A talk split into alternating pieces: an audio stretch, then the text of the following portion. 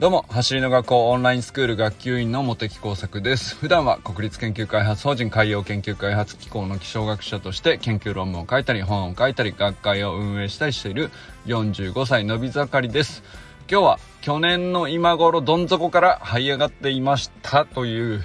えー、続編でございます。えー、先週ですね、去年の今頃、えー、どん底におりましたという、すかなり落ち込んでいましたか？なんかそんな話をしたんですけど、えー、まあね、あのー、トレーニングしてても、すごいタイミングが悪くなっちゃったっていうのがね、先週、先週そんな話をしたんですけど、えー、今日はですね、まあその 続編ということで、え、まあどういう風に上がっていったかっていう続きものということで、え、共有したいなと思っております。はい。では本題に入る前にいつもの通りお知らせをします。個性を育む伝え方を共有するオンラインコミュニティアップというについて今月はご案内しております。このオンラインコミュニティでは誰でも実践できる和田健一流コミュニケーション論が専用の Facebook グループ内で毎週火曜日、木曜日、土曜日に配信されております。えー、まあいろんなね、共有したいことって皆さんそれぞれ終わりだと思うんですけれど、まあね、ぜひね、走り革命理論を共有したいと思っていただけるのが一番ね、僕としてはハッピーですけど、えー、まあそれだけじゃなくて、いろんなね、あの、広げたいこと、伝えたいこと、えー、そういう話題っていろいろあると思うんですけど、まあ例えば何かのチームのコーチをされているお父さんであるとか、えー、お母さんだったら、まあ家庭の中で、えー、なんだろうな、こういうルールでこういう風にしようみたいなこととかって、まあ、子供さんと話したりとかまあもっと言ったら職場でとかいろいろあると思うんですけど、まああのー、僕和田健一流コミュニケーション論の記事を読んでて感じるのはあのー、やっぱりこう本質をついたところをね抽出していくと結局どの場面にもここはだけは絶対外せないなっていうところがやっぱあるよなというふうに思ったりするのが本当によく感じられるんですよね。やっぱり特にですねやっぱりコミュニケーションっていう時に僕先に相手が何を求めているのかっていうのをどうやって引き出すかそのために何をなどういう言葉を投げかけるかっていうところがまず最初にあった上でその上で自分の伝えたいことはどういうふうに料理したら、えー、その人の、うん、求めていることと,、えーと、うまく一致して出会わせてあげれるというか、まあ、そういうふうになると自然とうん考えなくてもそこさえねうまくいってしまえば割と考えなくてもあとはね自然にコミュニケーションってえー、でうまくいってしまうっていう。だからその最初の段階が結構大事なのかなっていうふうに記事を読んでたりすると感じたりします、まあ、そんな感じでね結構本当にいいコミュニティだと思いますのでぜひぜひ興味のある方は参加してみてください。参加申し込みは概要欄にリンクから覗いてみてください。月額990円で参加することができます。というわけで今日はですね去年の今頃どん底から這い上がっていましたというねあのー、先週の続編でございます。えー、ちょっとテキストの方にね、えー、昨年、2020年9月27日土曜日のね、えー、トレーニングメニューのテキストを全て載せておきますのでよまあ参考までにですけど。であと、えっと、Facebook の方にですね、うんと、これ走った時の動画と走った直後に今の感触がどうだったかを全部喋って残してるんですね僕ね。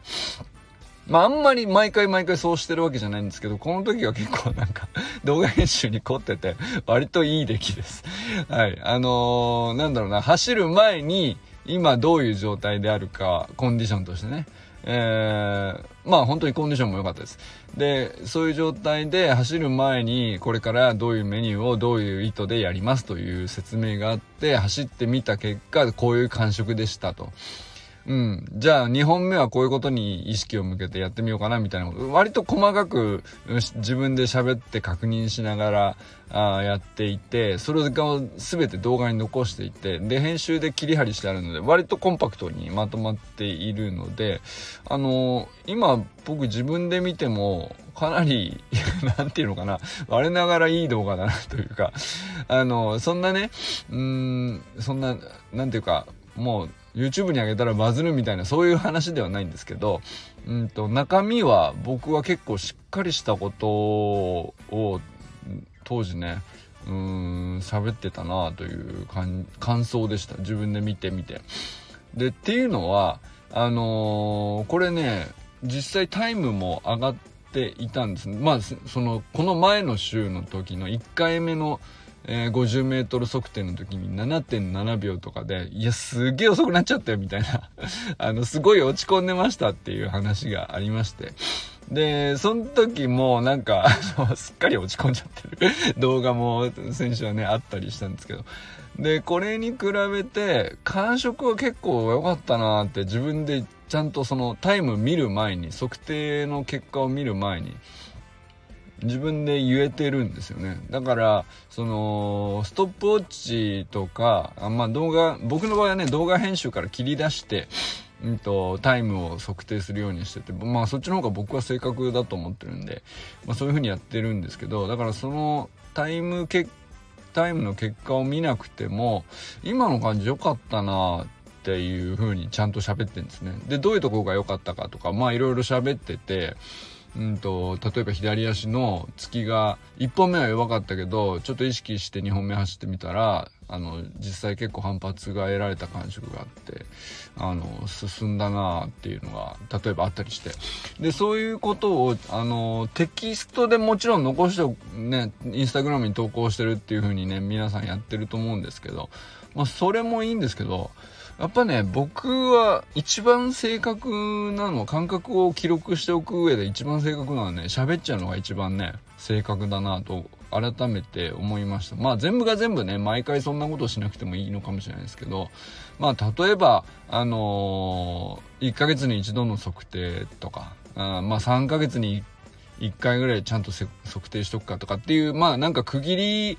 を見つけて、えーと、測定してみるとかっていう時にはあのー、そういうことをしてみるのもおすすめです。あの喋って実際の走った感覚を、うん、言葉にして残しておくっていう。これ文字にするのもめちゃくちゃ大事なんですよ。文字にするのは文字にするのですごくいいことだと思います。その、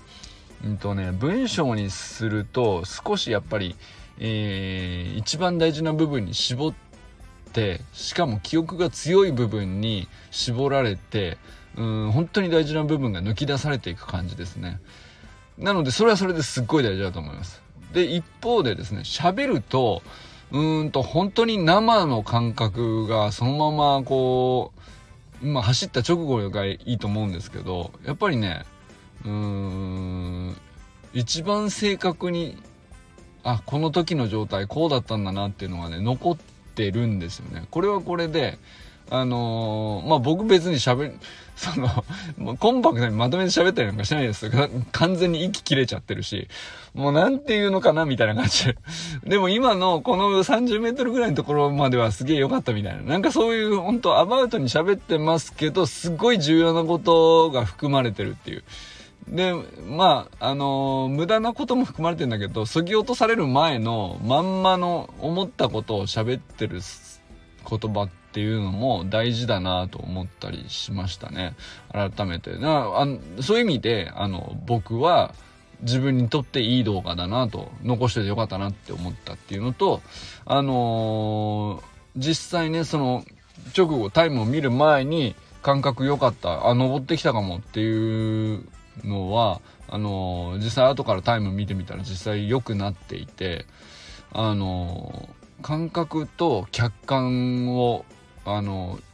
ちゃんと合わせれるっていうかそこが身についてくるのもすごく大事なところだなと思っています。で僕その9月の半ば 去年の9月 ,9 月の半ばぐらいにまあかなり落ち込んでいたんですがまあえー、後半になってきてちょっと持ち直してきてでこのさらに1ヶ月後の10月後半ぐらいに、えー、自己ベストが出るっていう展開になるっていう話をね、えー、先週したんですけど、まあ、この登っていく局面でまあ登ってからまたちょっとうんと少し下がったり伸び悩んだり落ち着く局面があったりとかするんですけどうんとそういうのをねえっ、ー、とこれからもあのちょいちょい 振り返ってお伝えしていこうかなと思います。で、そういうもんだって見えていると、あの、トレーニングって多分続けやすいと思うんですよ。あの、トレーニングを続けている期間が長くなってきた時に、意外とあのー、ていうのか、一つの、うん、恐怖じゃないんだけど、怖さに近いも感覚になるのが、あの、せっかくこんなに努力していてとか えー、こんなに続けているのに、落ちてたらどうしようっていう なんか、それが嫌だなと思って、それを避けたくて、トレーニング自体をやめたくなっちゃうっていう、すごい変な感覚なんですけど、感情としてはどこかにそれ、僕もありますね。で、あのー、それは、あの、ひょっとすると、人によっては、お、挫折の原因の、どっか見えて、見えない挫折の原因の一つになってそうな気がするんですよね。で、僕はたまたま、その、他の人と、えー、たくさんね、繋がってて刺激をもらえたりしたので、あんまりね、そこに、うん、内心ね、ちょっと嫌だなとか感じたことありますよ。あの、今日、あの、わかるし多分誰でもあるはずなんですけど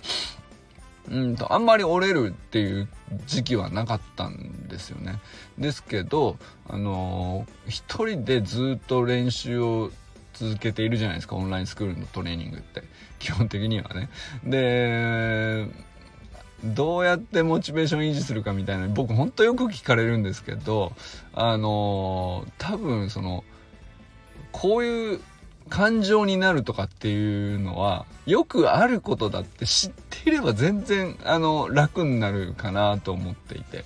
そのポジティブな感情だけじゃないんですよね。あの継続していると。で継続がいくら大事だと言っていても継続していればしているほどうんと膨れ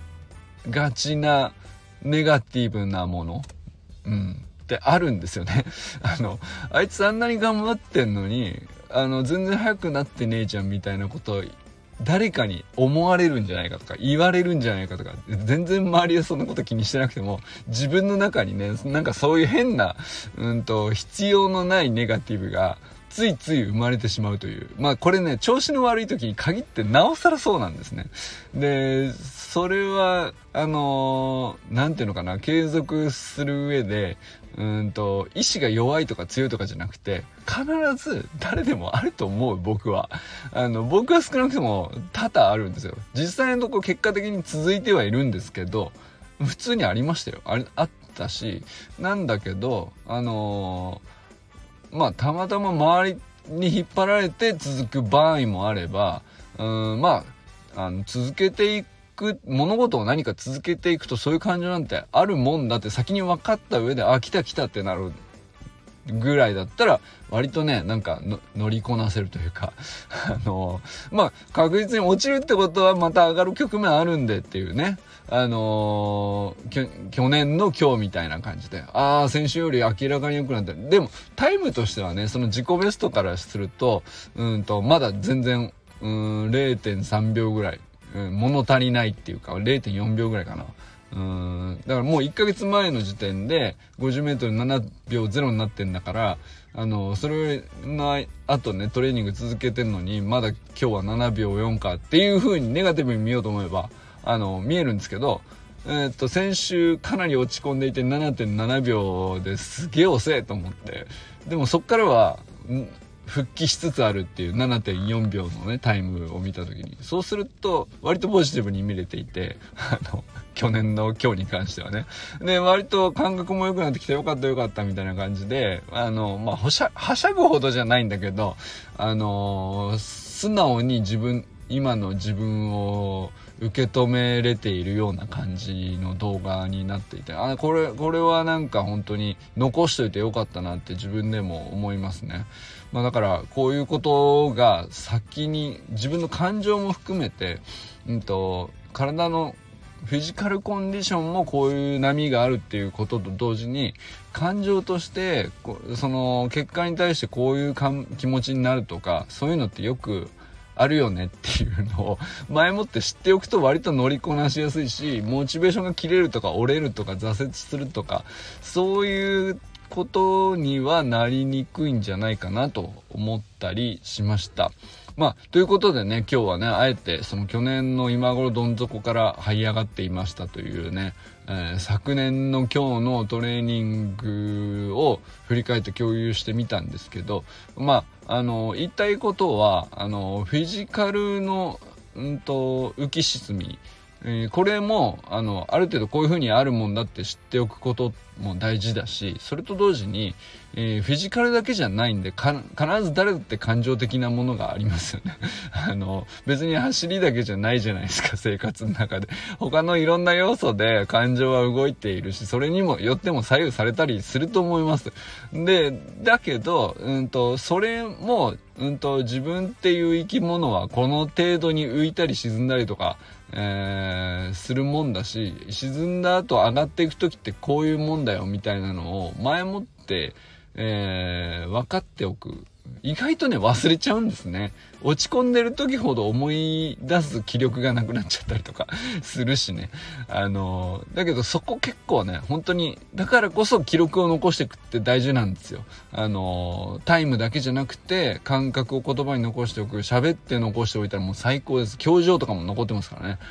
だから本当に記録を残すことの大事さがあのすごく出ている動画かなと僕はね思ったりしました。よかったらね本当に、えー、参考になると思う。そういう意味でね参考になると思いますその走りそのものって言ったらそんな大した参考になる。いい走りはしてないんですけど。